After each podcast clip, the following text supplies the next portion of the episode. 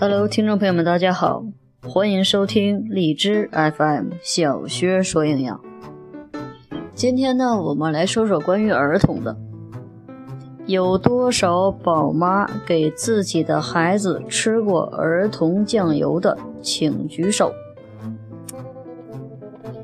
超市中陈列酱油的位置，有一款酱油特别吸引妈妈们的注意，那就是儿童酱油。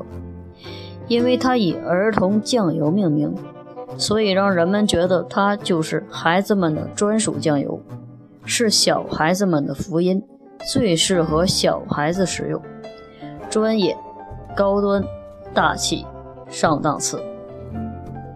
儿童酱油因此一直受到妈妈们的青睐。那么，首先，儿童酱油很专业吗？对于儿童酱油，曾有着比较专业的传言解说。我这个专业是加引号的。解说是这样说到的：专为儿童研制，低盐淡口，充分考虑处在发育期的儿童的味觉特点，柔和鲜香，富含十八种氨基酸、有机酸、碳水化合物等儿童所需的营养素。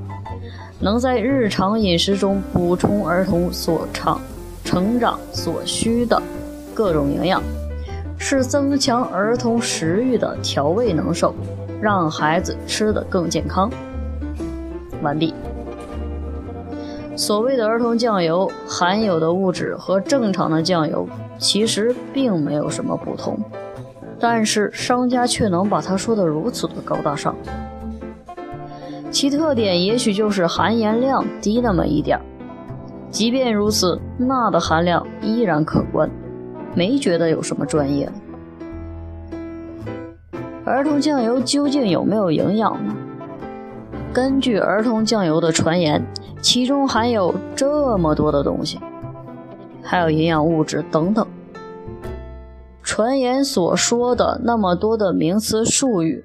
不太懂的人看到以后，第一反应就是：“我去，好专业。”其实呢，就是弄些名词让人觉得高大上罢了，忽悠人而已。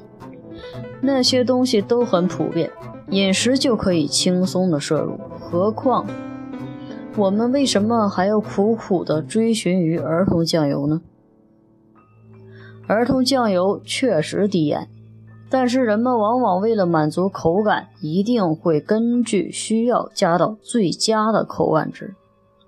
如果味道淡了，要达到同样的调味效果，就需要加的更多。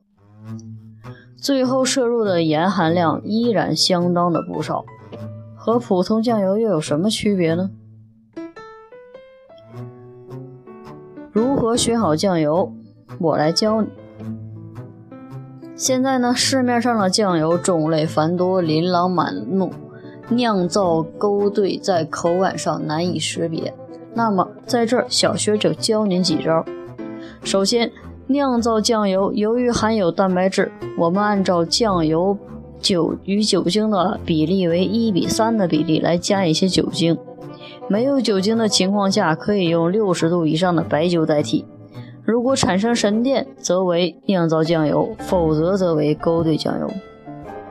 第二种方法，比较直观的来看一下酱油的瓶子上的标签，看氨基酸肽氮的含量是否大于等于零点四克每一百毫升。